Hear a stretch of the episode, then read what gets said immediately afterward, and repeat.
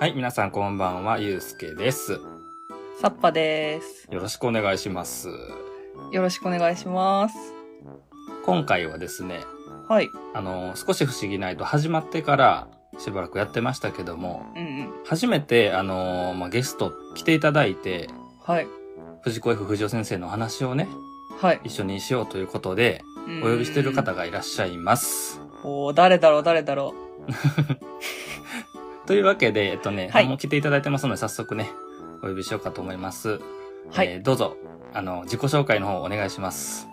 はい、こんばんは、ケリーです。よろしくお願いいたしいまらっしゃいまお願せ。す。見て見て、これ。お、すごい。おーじゃーん。タイム風呂う敷。わーお便りで書いたタイム風呂敷、届きました。おーちゃんと表裏がうわー青と赤の。デザインでございます。そう今ね、ちょっと、はい。今ね、ビデオ通話をしてまして、はい。早速ね、ケリさん、あの、タイム風呂敷をたなびかせ て、いいだろうと、はい。見せてくれてはるんですよ。はい。はい。いいっすね。なんか、ね、グッズの中でもタイム風呂敷ってちょっと欲しくなる度がすごい高いんですよ、そう。憧れのグッズだったんですよ。うんもう実現して、超嬉しいですね。うん使い道が使えないよね、もったいなね。くまあて。ね。もうこれ自慢したんで、タンスの肥やしになります。いや本当に物をね、風呂敷みたいに包んでみたりっていうことはちょっと、ね、もったいなくてできないですよね。できないね。いや、いいな。いや、今日はね、そうそう、あ初めてのゲストっていうことで、はい。主に日本の歴史のことを話すラジオ、おもれきの愛称でね、親しまれています、はい。えー、ポッドキャスト番組からね、ケリーさんに来ていただきました。よろしくお願いします。はい。改めましてよろしくお願いします。お願いします。今日はですね、あのーまあ、来ていただいたということで、うん。ね、こんな話をしてくださいと、まあ、僕からちょっとオファーをさせていただいて、はあのい。ケリーさんがね、お便りでもおなじみのうんケリーさんが、まあ、いかにして、この藤子 F 不二雄作品とね、こう出会ってこう夢中になっていたかみたいな話もね、ちょっとこれからしていただこうと思いますので、はい。うんうんうん。。はいい。はい。で、この後ね、本編でたっぷりちょっとお聞かせいただこうかと思いますので、どうぞよろしくお願いします。お願いします。お願いします。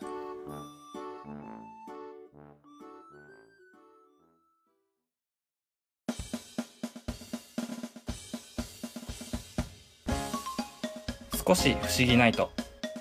この番組では藤子 F 不二雄先生の少し不思議な物語について楽しくおしゃべりします。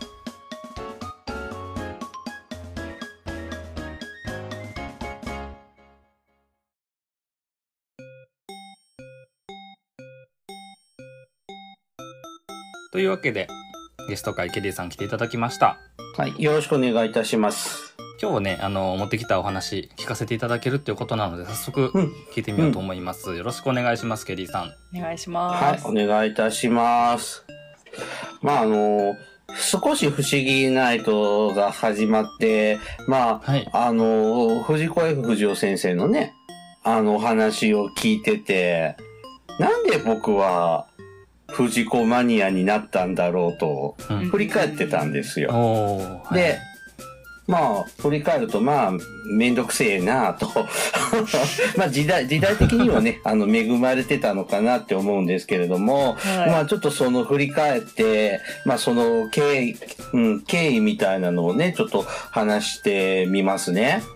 で、お二人は、藤子不二雄のアニメってどういうの見たことあります僕は、リアルタイムでは、あの、ドラえもんはもちろん見てましたし、い。うんうん。あとはね、あの、キテレツ大百科が日曜日にやってた。ああー、来てですか。はいはいはいはい。とね、短かったんですけど、NHK でポコニャンもやってたのは見たことがあります。当時はポコニャン、藤子 F って分かってなかったですけど、あー、ポコニャンね。はいはいはサポさんどんな感じですかい。うん。えー私は、本当ドラえもんと、あとは、あとでも、規定列大百科が、それこそ、なんか夏休みスペシャルとかで、うん。あの、再放送パーマンとかもかな、う、うんんああ、再放送。やってたのを見たことがあるくらいですかね。なるほど。非常にかわいそうな時代を生きてきたんだね、二人とも。あの、昭和50年代からせ昭和60年、もう本当に昭和のラスト20年ぐらいはですね、藤子アニメの黄金期なんですよね。うん。うんうん、で、昭和50年代の後半ね、あの、夕方の6時ってニュースやってるじゃん。はい。ニュースがね、6時45分からね、50分ぐらいで終わって、7時までの間の10分15分は、はい。毎日、うんうんドラえもんとか、忍者ハットリくんとか、パーマン、お化けの九太郎がね、へえ。放送されてたんですよ。帯、帯番組で。うん、え最初はドラえもんだったそうなんですけど、あのーー、はあ、はあはあはあ、僕はちょっと地域によって放送されてない地域もあったりしたので、はい。うん、僕はドラえもんはその帯番組では見たことないんですけど、地域的に。うんうんでもね、7時前に忍者ハットリくんがやってたんですよね。うん、これ、まあ、藤子不二雄 A 先生の方だけど、で、ハットリくんが終わった後はパーマンになって、はい。で、お化けの Q 太郎って、まあ、ともかく月金でうん何か藤子のアニメをやってたんですよ。はい。で、で、さらに、確かね、月曜日のゆ夜7時からは、忍者ハットリくんがやってたのね。うん。羨ましい。で、金曜日の夜7時からはドラえもんだったでしょはい。最近までそうだったでしょはいはいはいはい。で、日曜日の朝8時半か9時半も、その、帯番組でやってたやつが1分、いや違う、1回10分ぐらいのアニメなので、それが3本セットになったやつの何かや、ななんか、服部くんだったり、時もあったし、パーマンの時もあったし、お化けの九太郎だった時もあったんですよ。はい。で、さらに平日の夕方はアニメの再放送の時間があった、おお。あったので、さらに。えーっと、新お化けの九太郎、うんうん。ジャングルクロベ、おー怪。物くんとか、はいはいはいはいはい。そういった作品も再放送される時もあって、はい。もう、ほ、ほぼ毎日、藤子アニメが見見られる、テレビで放送されてた時代なんですよう。ん。そうなのよ。で、さらにそれがパワーアップして、藤子不二雄ワイドっていううんうん1時間番組にまで出世しちゃうんですよね。うん。で、1時間にドラえもんとかパーマンとか、プロゴルファーサルとか、はい。うん、あのーさ、3つの作品が、ちょオムニバスなね、うんうんうんあの番組が放送されてて、ほんと藤子だらけだったんですよ。うわーすごいなーで、ね、まだビデオとか DVD とかもない時代だったからうん、うんああ、はいそうかそうですねもうずっとそういうのを見てた。うん。で、やっぱり印象に残ってるのはドラえもんが一番好きでしたね。うん。で、ちょうどね、そのドラえもんもね、はいあのー昔ははい。ショートストーリーがあるじゃないだいたい今10分15分ぐらいの番が終わった後、最後エンディングなんだけど、昔はね、その、話の終わった後とエンディングの間に、絵描き歌のこう時間があって、はいはいはいはい絵描き歌こう、丸書いてちょん、丸書いてちょんとかう、んあとドラミちゃんの絵描き歌とかも、うん服部くんの時もあったし、パーマンも、とかあ って、そういうのもしっかりとこう、すり込まれて、育ってきたのが、僕の小学生時代なんですよ。ああそうあーそうですかすごさらに、はいあの、コロコロコミックでコミックが、漫画も読いなめちゃう。うんうんうんうんうん。なので、あのーもう、藤子不二雄は、あ生活に当たり前のうん。なるほど。存在だったんだよね、子供の時は。素晴らしいですねで、映画もやってたしね。うんね、大長編ドラえもんもそうだし、あの、他のアニメも短編映画だけどね、なってたりしてね、あの、一緒に同時上映でね、あの、やってましたね。うんうんで、あの、やっぱ、小学館から出てる、コロコロコミック。はい。ね、あれはドラえもんを読ませようとするのが、はいはいはいあの、きっかけで作成された、作られた雑誌なので、特に昭和50年代は、うんもうドラえもん、および藤子不二雄の漫画がいっぱい出てて、そして、その、コロコロコミックから出てくる単行本が、テントウムシコミックですね。はい。てんこみ。うん。で、私も持ってましたね。で、物心ついた時にはね、ドラえもんはすでに関数が多くて、はちょっと手が出なかったんですね。うんで、ちょっと自分でお小遣い貯めて、漫画が買えるようになったので買ったのが、お化けの九太郎ですね。うんこ。れ、おおお化けの九太郎当時の、うん、かわいいおばきゅうですね。で、もう一丁、新おばけの九太郎。ねえ当時320円だって、おー一冊。うん。うんうんうんうんこあ、見えてないか、これ、あこ本れ当だ320円とあーはね、いはいはい、今ね画面に映してうん見ててくださってますけど、うん、100今より150円ぐらい安いよね。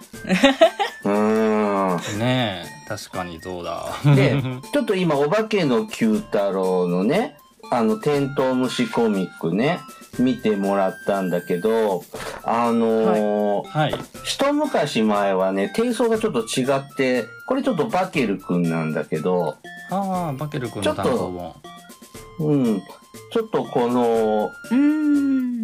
なんちゅうのかな、昭和50年代半ばぐらいに出たコミックは、このカバーがちょっと、額、あの、今もうドラえもんが出てるじゃんね。あれ、あれもなんか、はい。なんかこんな枠があってみたいなう、ん額があってみたいな、うん。白いなんか枠の中になんうかんピンクのキャラクターの入ってるスペースがあってっていうデザイン、なんか統一感があるんだけど、当時はそんなんじゃなく、これなだ70年代のデザインだね。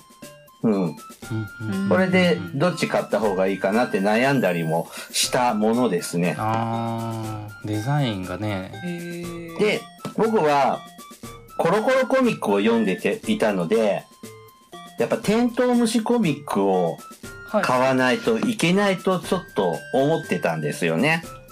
はいで、テントウムシコミックの藤子不二雄の作品を はい。集めていたんですけど、あの、昭和のね、60年頃にですね、はいあの、小学館じゃなくね、えっ、と、昭和59年の5月か、はい藤子不二雄ランドっていうのが出たんですよ。はあはあはあはあー出ました藤子不二雄ランドこれ、藤子不二雄ぜ全集として、中央公論社が企画発行した漫画なんですね。い。うん。は。いで、ちなみに、これが海の王子という、はい、初期の藤子不二雄さんの漫画で、うんうんうんこれ珍しくね、藤子不二雄 A さんと藤子 F 不二雄さんとの合作漫画なんですよ。はあ。はいはいはい。 A さんと F さんって二人いらっしゃるのはご存分かってるよね。はい。だけど、ほとんどはもうバラバラでうんうん、でも名義は藤子不二雄として書いてたんですけど、海の王子はもう完全にね、合作なんです。うんうんうんで、あのーまたいつか特集していただければいいけど、あの正義側は F 先生が書いて、はい。悪の組織側は A 先生が漫画書くっていう、ああ。感じでねはいはいはい。うん。担当を分けて、こう、描いてるのが、これが第一巻ですね。だいぶ前の作品ですよね海の王子ってねこれ昭和30年代ですね。 30年代うん。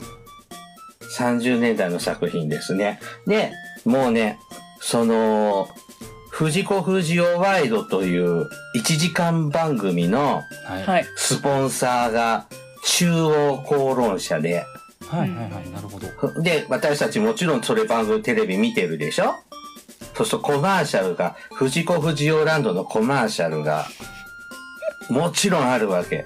で、なるほど。出たんだよ、出たんだ よ。藤子不二雄ランドが出たんだよ。これね、週刊だったんですよ。毎週一冊ねえ、出てたんですよ。すごいことですよね、今思うと。えー子供の時すげえと思った。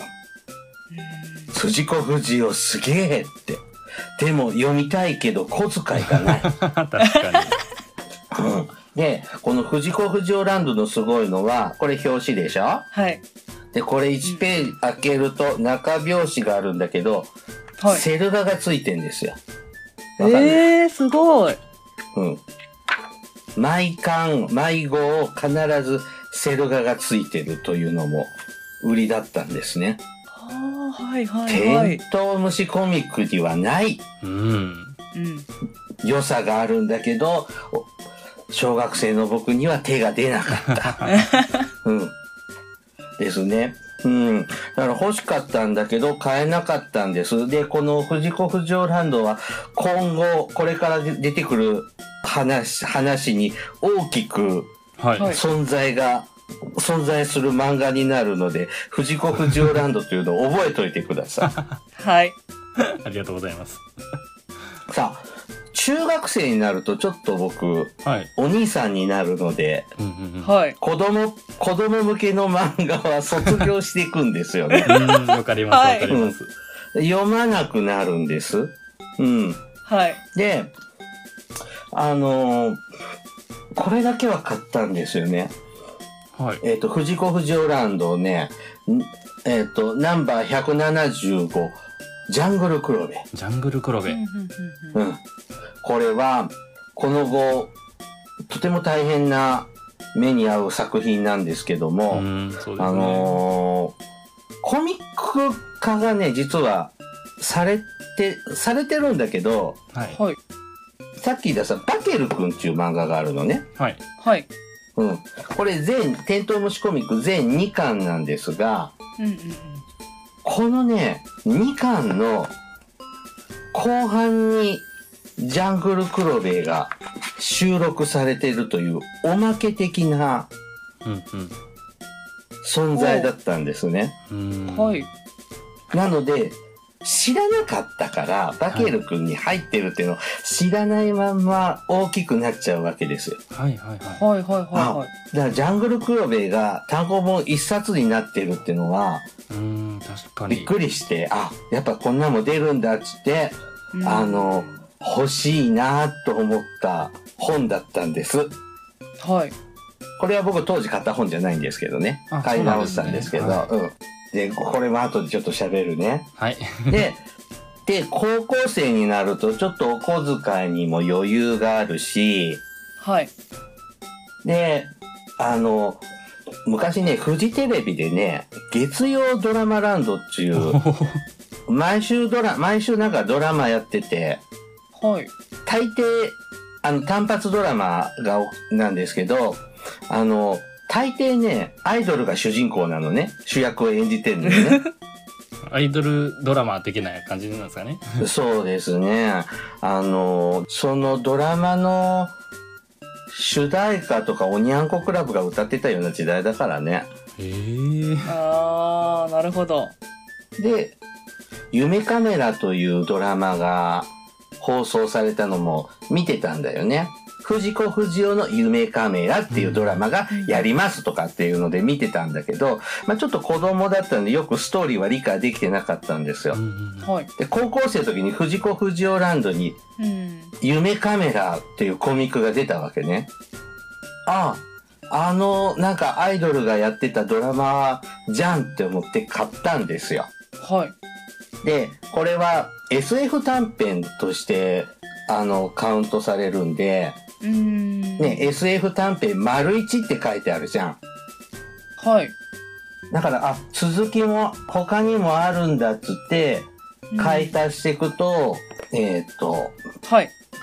他の短編集もこう出てて、そうすると今まで見たこともない大人向けの、青年向けの、え、藤子不二雄の短編があったんですよね。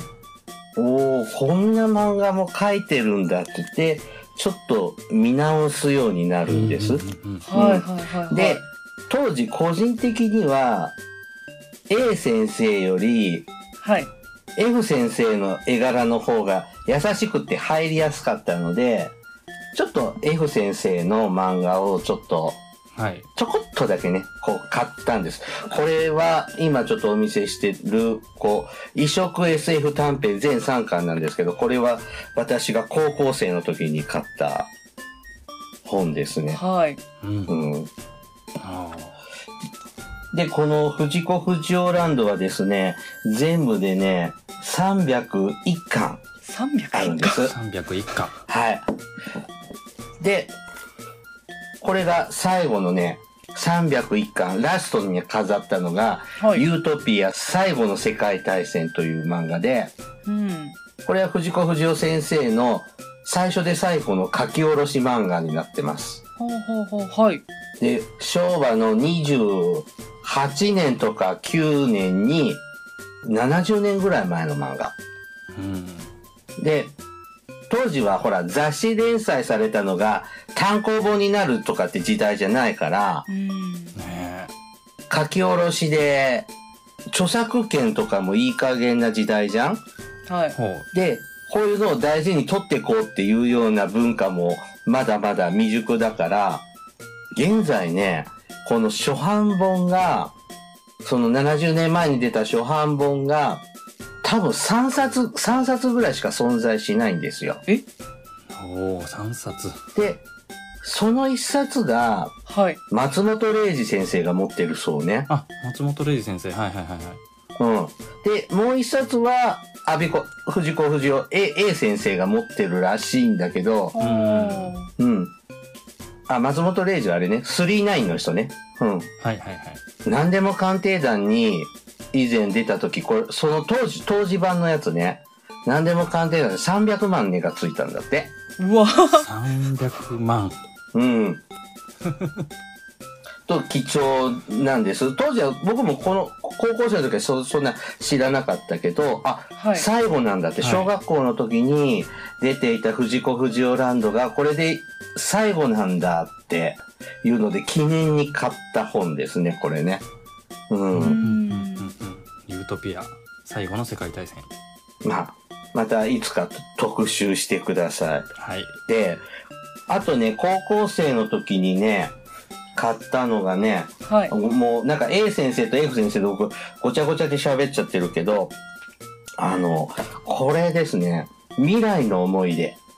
はい。これ、藤子 F 不二雄先生が短期連載で書いた5回ぐらい雑誌に載せた、あの、ほうほうほうほう。長編漫画なんです。で、漫画家が主人公なんですよね。あの、ふ多分自身がモデルになってるようなキャラクターになってるんです。これ F 先生っぽいでしょうーんまさにうんそうですね自画像の F 先生がそのまま描かれてるキャラクターとしてうん。で、まあ、あの全然自伝的な話ではないんですが、はいその、まあ、売れない漫画家を志して売れっ子漫画家になっていく話なんですよ。まあ、詳細はちょっと省きますが、そうすると、時和荘みたいなところで漫画家生活を始めるエピソードとかがあって、うーん。なんとなく聞いたぞ、時和荘っていうので、こっからちょっとね、時和荘とかにもね、あの、興味を持ってきて、はいはいはいはいで、ちょっと藤子不二雄 A 先生の方だけども、あの、漫画道とかも、ちょっと読んでみてえなぁと思うようになります。どんどん繋がっていくわけですねそうやってだから高校生になると、そのドラえもんとか、はい。パーマンとか、キューちゃんとか、読んでた児童漫画しか知らなかったけど、ちょっと大人っぽい、大人向けの、青年向けの漫画ってのもいろいろあって、もっと読みたいなーっていう気持ちが強くなってくるのが高校の時。うんはい。で、藤子不二雄ランドはもう、終わっちゃうし、で、再販、再販もされなかったのうで、ーん本屋では手に入んなくなっちゃうのよ。うーんあそうなんですねで、はい、まだ、だから最、僕が小学校の頃出てたのはもう手に入んないのよ。うんうんうん今で、ギリギリ最後に出てるやつはまだチラチラって本屋に、特に田舎の本屋でも置いてたんだけど、はいそれとね、並行してね、中央公論社から愛蔵版って言って、あの、電話帳みたいな分厚さのね、はいはいはいあのー漫画をね、結構出してたんですよ。一冊あたり1000ページぐらいあっえて、分厚いで、紙質とかは悪いんだけど、安いんですよ。うーん千一冊1000円だ。だからコミック5冊分ぐらいがうんうんうん1000円だからはい小遣いで買えるわけですよね。うんありがたいですねそれでタイムパトロール本とかーはい読みはだいはい買って読んでたりね。うん。あと A 先生の方の少年時代とかね。うんあのーそういうの出てて、買って、その辺がちょっと始まり。で、そのね、中高生の時におかしいなって思ったことがあって、はいはい藤子不二雄ランドが、千、えっ、と、しょいくつだかな、昭和だったから、平、1900、はちょっいと待ってね。1991年でこれ、あの、ラストが出たのね。うんうんうんはいだから平成のほんと2、3年ですよね。平そう成ですね2年ぐらいに終わったのね。で、その時ね、テントウムシコミックのドラえもんって40巻ぐらいまでしか出てなかったのよ。うん、まあ、同時に出てましたもんね別の会社からうね、ん。うんうんうんうんで、藤子不二雄ランドのドラえもんは45巻まで出てるのよ。はいはいず、ずれて、ずれてるでしょ数字が合わないでしょそうですねはいはいはいはおいかしいなって。で、これが後で気づくんだけど、はいうんテントウムシコミックには載ってない漫画が、うん藤子不二雄ランドには載ってるんだね。うんそうなんおですよねうあん。あと、テントウムシコミックの10巻か11巻に、秘密道具カタログみたいなのって、ああはいはいちょっと端末に載ってるんですけど、はいーはいそれ見てると、テントウムシコミックのドラえもんに出てこない道具とかが出てたりしてんのよ。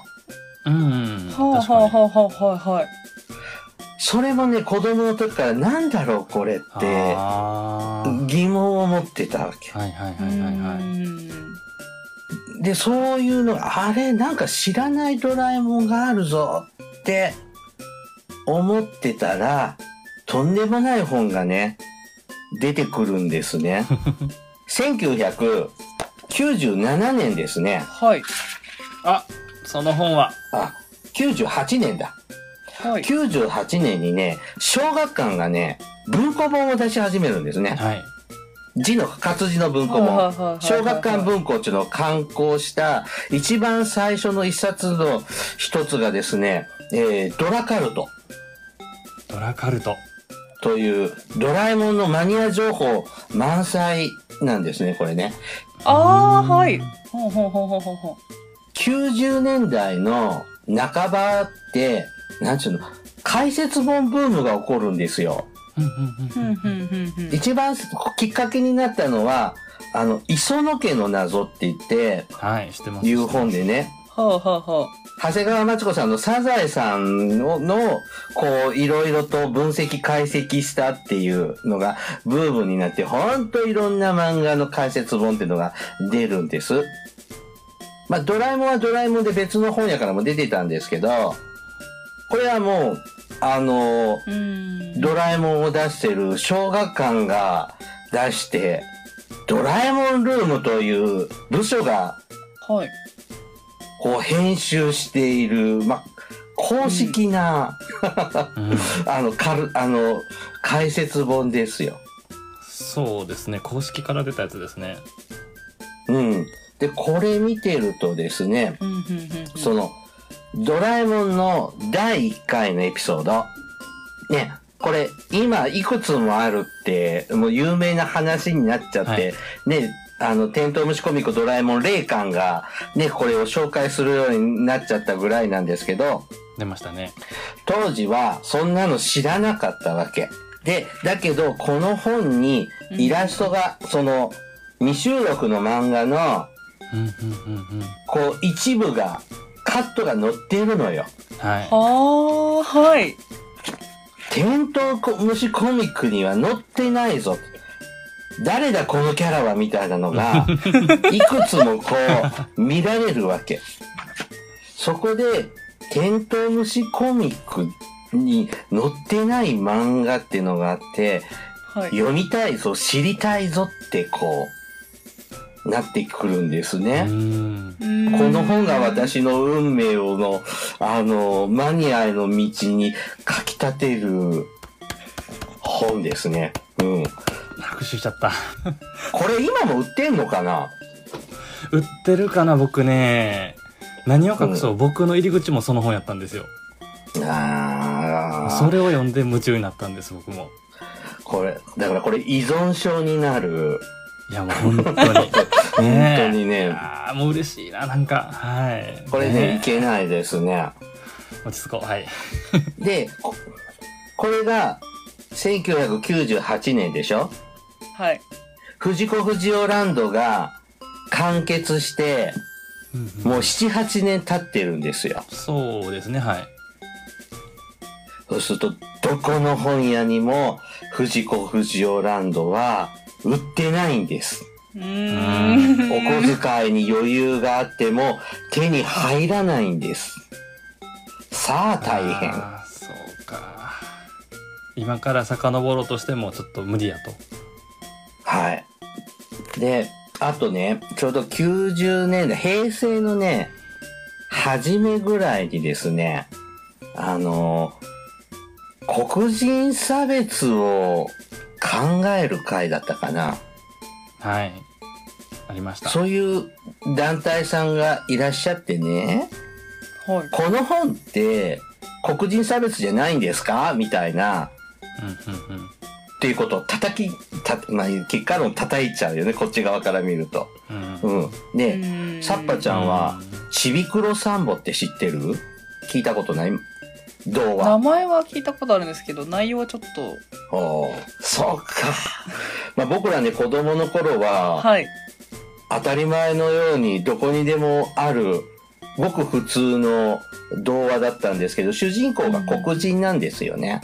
はいはいはいはい。でんで、まあ、それが動物に食べられちゃう食べられそうになったりとかえするんでなんか人種差別じゃあの食べ実際は食べられないんだけど、まあ、あー食べられそうになるとか、うんうんはい。なんか人種差別じゃないのっつって言われてうーん。この世から消えちゃったんですよ。出版しなくなっちゃったんです。あうん、他にもね、だっこちゃんっておもちゃ知ってる、んって僕がうんって言うけど多分サッパさんわかんないんじゃないかな。あの、腕にね、うんうんうんあの、あ。はい。浮き袋みたいな、こう、腕にこう、まとわりつ、こうお祭りなんかで売ってるじあゃん。あ、はいはいはいはいはいはあい。の、ピカチュウとかさ、売ってて、あれ、あれね、はい元祖はね、あの、黒色、黒色の女、黒人の女の子だったんですよ。へーなのでうん、そそれも、黒人差別じゃねえのっていうので、はい。この世から、歴史から消されたんです。ほージャングルクロベも、そこで叩かれて、あ 出版停止。ーはい。悲しい。なので、バケル君っていう、テントウムシコミック、バケル君にもジャングルクロベが載ってたから、これもああ。絶版になります。で、お化けの九太郎ね。お化けの九太郎の、今ね、売ってるお化けの九太郎は、はい。虫プロっていう本屋さん、手塚治虫関係の本屋さんから出てたやつを、はい。あの、てんこみ版として再販してるやつなんです。ちょっとそこにはど、何回に載ってるかわかんないんですけど、あの、昔出てたバージョンの、はい。てテントウムシコミック、お化けの九太郎第5巻にですね、5巻の最初にですね、国際お化け連合っていうエピソードが載っているんです。うんはい。うん。おば、お化けの九太郎は、日本にいるんだけど、まあ、世界中にお化けがいるわけね。はあ、はいはいはいはい。で、その各国、各国のはい。お、お化けの代表が集まってなんやかんやっていう話なんです。うーん。そうすると、アフリカから来るお化けは黒人なんですね。で、あいつは野蛮な国から来たから、はい。お化け、お化けも食っちゃうやつだぜ、みたいな。と共食いするようなやつだぜって、あの、まあ、昔は、うだって、うそれがギャグだったんですけど、それはひどいだろ、ダメだろっていうので、出せなくなります。うんうんうん。さらに、おばきゅうはですね、これ合作なんですね。うん藤子 F 先生と A 先生と石森章太郎さん先生とかと合作なんですよ。で、あの、どうだろう、ちょちょっと待ってね。はい。うん、この辺とか見てもらうと、ちょっと藤子不二雄っぽくない顔してるでしょ、キャラクターが。今漫画をね見せてくれてありますけど、ね、おばきゅうは、おおばきゅうは F 先生なのね。はい。うん。